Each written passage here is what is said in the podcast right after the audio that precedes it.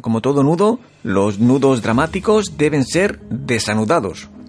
Cuando una persona tiene nudos nerviosos o contracturas en la espalda, pide que le hagan masajes. Lo mismo ocurre con los nudos de la trama.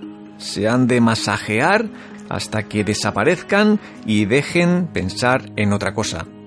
Al igual que los nudos de un novillo de lana, deben desatarse para poder tejer.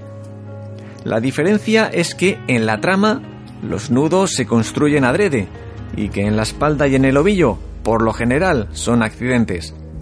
Pero si bien en la trama se construyen adrede, la astucia es construir nudos de la trama que parezcan fortuitos. Es decir, que los acontecimientos y las peripecias se encadenen envolviendo a los personajes de un modo casi natural.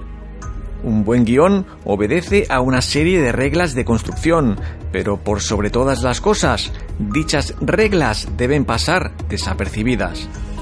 El espectador debe percibir una película y poder vivirla, y no ver o entender los mecanismos guionísticos. ¿Quieres recibir un ejemplar de la claqueta metálica?